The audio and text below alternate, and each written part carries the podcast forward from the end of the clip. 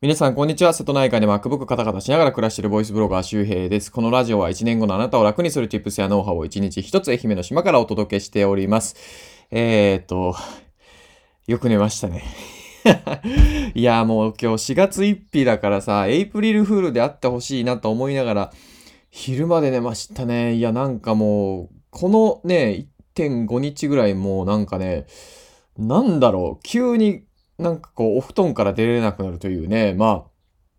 あのなんか、あのまあ、僕も抑うつとかをやったことがあるので、えーお布団から出れなくなる時があるんですけど、いや、なんか、あるんですよね。なんか月に1回とかかな。もう本当に、くわーもう無理みたいな。なんかもう、お布団気持ちいいみたいな、夢ずっと見ときたいみたいな時あるんですけど、ちょうど、えーその日でしたね。えー4月1日の年度始めがね、えもうこんな感じですけどね、まあ僕らしくていいかなというふうに思います。まあ、えー昼に起きてきてからもね、ちゃんとラジオ撮ってるから偉いと、えー自分で褒めながらね、今日も頑張って更新していききたいと思いますが、えー今日のお話は何かというとですね、えー、サオダケ屋と音声コンテンツの共通点ということで、ちょっとトリッキーなタイトルになっておりますが、えーちょっとね、もう気づいたことがあったのでお話ししておこうかなと思います。で、あのー税理士えー会計士、えーの山田信也さんってね、いらっしゃいますよね、YouTuber で。僕も見ててすごくわかりやすい動画を、えー出してくれてるんですけど、その方がもうあれ十何年以上前に出した、なぜ竿竹屋は潰れないのかっていう本があるんですけど、あれは面白いので、ぜひね、あの皆さんも読んでみるといいんですけど、あの、簡単に紹介するとですね、なんか、竿だけやってこう、ね、あのあるじゃないですか、田舎だとね、竿、竿だけやっけ、なんかそういう、僕もあり、たまにほんとまだ聞きますよね。もう当分聞いてないような気がするけど、で、あれ、竿だけね、竿だけをこう、干し、洗濯物干す、ね、あれを売って、え生計成り立つのっていうことですよ。売れてる感じもないしね、っていうことなんですけど、じゃあなんで潰れないのってことなんですけど、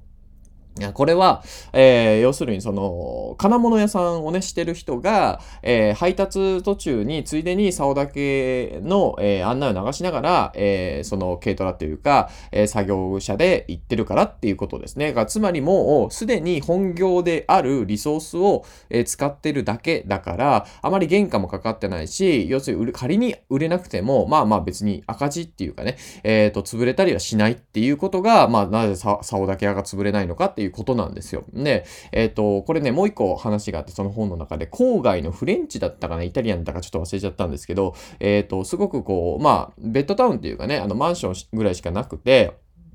アパートっていうか団地ですよね、郊外。で、そこになぜか高級フレンチだったと思うんだけど、があると、お店があると。で、別に、いや、出すんだったら街中に出した方が、ね、その、居酒屋とかも多いし、便もいいから、えー儲かるんじゃないのっていうことなんですけど、なぜかね、団地っていうか郊外に出していて、しかもまだ潰れてないと。ね、なんでなのっていうと、実は、昼間に、昼間にですね、フレンチの教室をしてたわけですね。料理教室。そう。で、えーそこに、えっ、と、要するに、まあ、その郊外に住んでる、まあ、マダムというかね、えー奥様方が、えー学びに来て、えーその月額会費がいくらで、まあ、サブスクになってるわけですね、ある意味で。どうせその昼間に使う食材が余ったりとか、どうせ仕入れるから、夜はその、えー使える食材とか、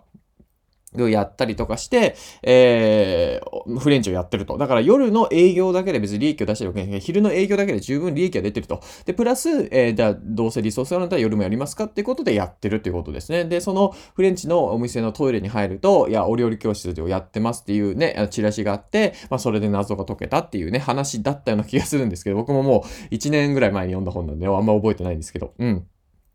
じゃあ、なんで今日はこのさおだけ屋の話が出てきて、しかも音声コンテンツと繋がるのかというと、あの、僕ね、ボイシーのね、鴨、鴨さんですね、鴨頭さん。あの、僕、地味に同じ高校出身なんですよ。今治西高校っていうね。あの、鴨頭さんに対して野球部のキャプテンで、あ、甲子園多分行かれたのかな？僕、ちょっとかなり、もう、あかなりで上が、上の代って言うと失礼ですけど、はな、か、か、かけ離れてるじゃない、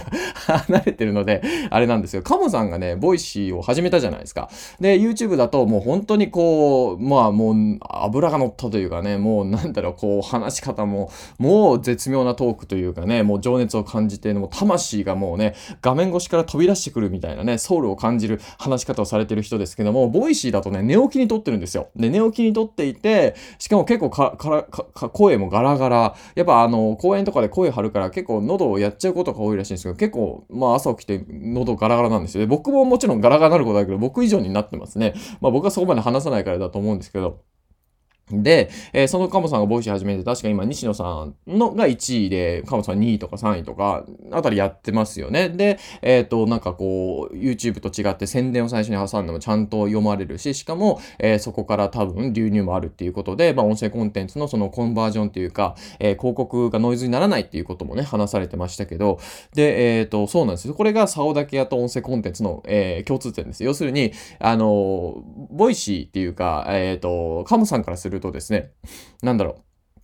あの、どうせ話すんだったら、あのー、別に朝と撮っても大丈夫なわけですよ。ボイシーをね。音声コンテンツを。だから、本意気の、本意気の話をボイシーで話してもいいんだけど、別にそこは本意気じゃなくていいんですよ。で、それは YouTube から見てる人が、YouTube 見てるから人、人、からすると、いや、別に YouTube で見るからいいよとはならないんですね。音声コンテンツは、その寝起きのカモさんっていうか、あ、こういうモードのカモさんもいるんだみたいな、この隣にいて話してくれてる朝ね、えー、公演前に行ったら、ハムさんがカフェにいて、で、そこでこう一緒に座って、いや今日公演何話そうかでえ、決まってないんですか？みたいなね。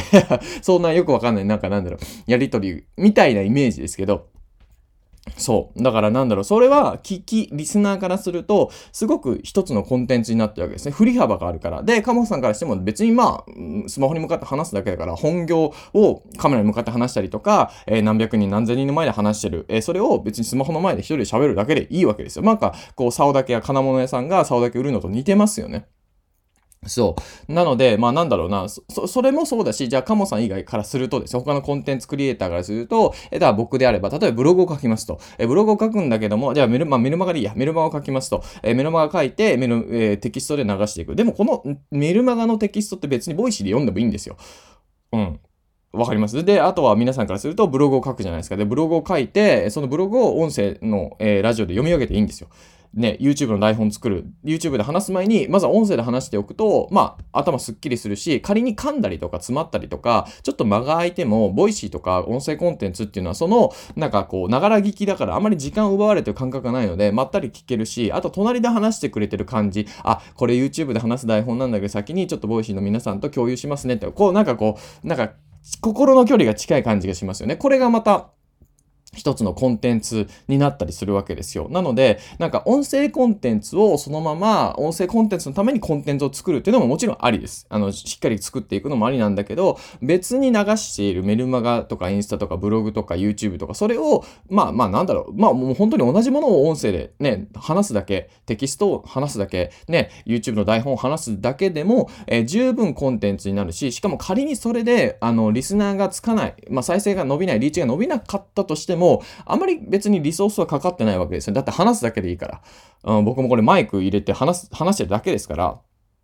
あんまり本当にリソースがかからないんですよね。というのが、まあ、さおだけ屋がなぜ潰れないのかっていう本を読んで、えー、さおだけ屋と音声コンテンツの共通点、なんかフレンチとも似てますよね。えー、まあなんだろうな、うん、そうだな、ブログでもうそもそもなんだろう、稼いでるけど、で、広告収入入ってるけど、じゃあその、えー、内容っていうのを音声で流しておいて、しかもそれを、えー、ブログに埋め込むこともできるので、えー、ながら聞きでインプットした人はこっち聞いてくださいとかっていうと、また、えー、ボイシーとか、まあ音声コンテンツのリスナーも増えていくということですね。まあ今やってることを別のプラットフォームに流す、えー、これ YouTube とか Twitter とかインスタって、あの、よく言われるんですけど、あの、同じ投稿を流していいんですかって聞ける流していいです。えー、なんでかっていうと、まあ、そもそもインスタにいる人はインスタ人なんですよね。インスタという人種。YouTube にしては YouTube という人種だったりするんですよ。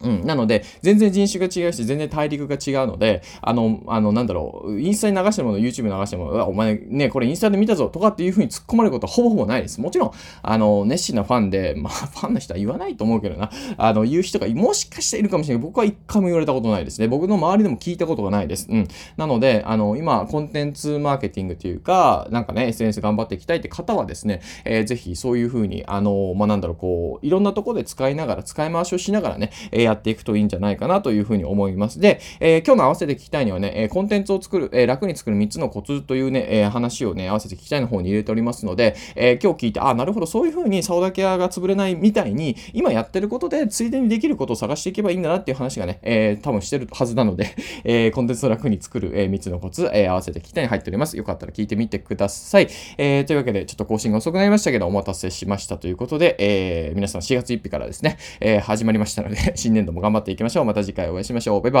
ーイ。